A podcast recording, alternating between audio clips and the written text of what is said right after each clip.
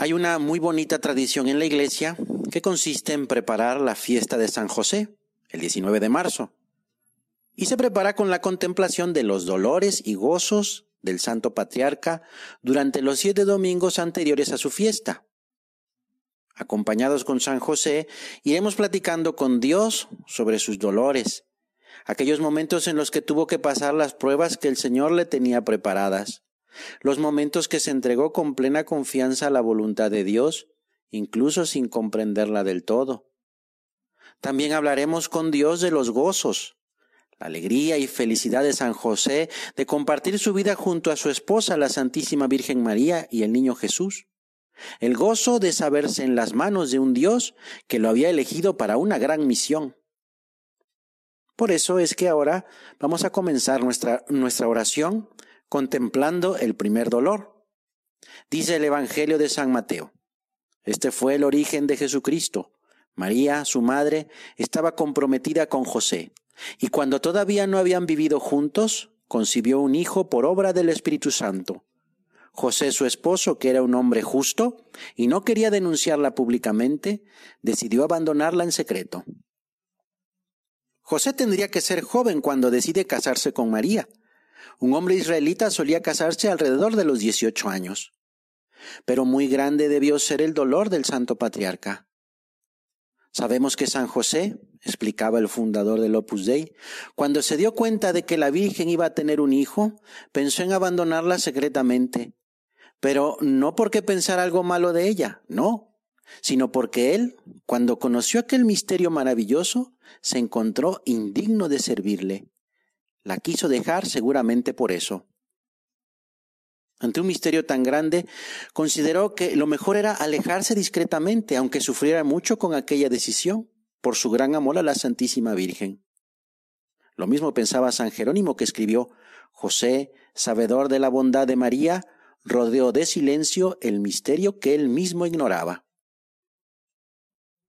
Como era un hombre justo, así lo describe la Biblia, José no quería denunciarla porque no sabía bien lo que pasaba, pero presentía que era algo que venía de Dios. Solo una cosa podía hacer, incluso a riesgo de difamarse él mismo. Se separaría de ella discretamente, en secreto. Así se salvaba el honor de María y también la obediencia a la ley. José tenía miedo de que aceptando a María pareciera que aceptaba una paternidad a la que no tenía derecho y que por esto se metía en algo que venía de Dios y que le superaba, ofendiendo así al Señor. Tal vez le acusaran de cobardía, pero eso era mejor que acusarla a ella. Señor, que no me deje llevar por la tristeza o el enojo cuando permites que pase por situaciones que no entiendo o que me cuesta trabajo saber. ¿Qué es lo que quieres de mí? Porque como a San José, el Señor prueba en ocasiones nuestra fe y nuestra esperanza para perfeccionarlas y hacerlas más sobrenaturales. Que nuestras intenciones sean menos dependientes de motivos solamente humanos. Pero no nos abandona, como no desamparó a San José. Castísimo esposo de María, glorioso San José, qué aflicción y angustia la de tu corazón en la incertidumbre en que estabas sin saber si debías abandonar o no a tu esposa inmaculada.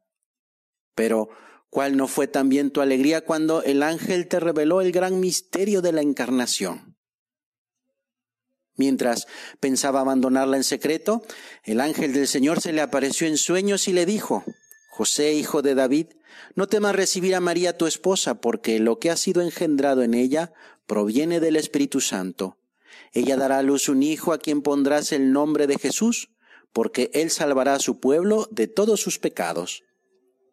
José es llamado con el máximo respeto. El ángel lo saluda como descendiente de reyes, le da su título de nobleza. La clave está en lo que dice el ángel. Lo concebido en ella es obra del Espíritu Santo, porque aquí revela la prodigiosa grandeza de lo que se ha realizado en el seno de María. Dará a luz un hijo a quien pondrás por nombre Jesús, porque salvará a su pueblo de sus pecados. Aunque José no haya participado en la concepción, se le anuncia que ejercerá de padre, con todos sus derechos, en especial el de darle un nombre, Jesús, que quiere decir Salvador. con ello afirma su naturaleza divina y al mismo tiempo toma conciencia del grandioso papel que le había sido asignado, ser esposo y padre, ser el cabeza de familia. Y el dolor se cambia en gozo ante la bondad divina. ¿Qué sentimientos de agradecimiento y de amor saldrían del corazón de José? Su respuesta es un hágase como el de la Virgen, pues dice el Evangelio que al despertar José de su sueño hizo como el ángel del Señor le había dicho. Una vez confirmado en su misión de custodio de María y del niño que había de nacer, San José se convierte en padre y custodio de todos los que en el curso de los siglos querrían seguir de cerca a Jesús y a María, imitando especialmente su vida limpia. Seguramente después cuando se encontró con María, José le contaría con todo detalle lo que había pasado y que a él también se le había revelado el más grande misterio.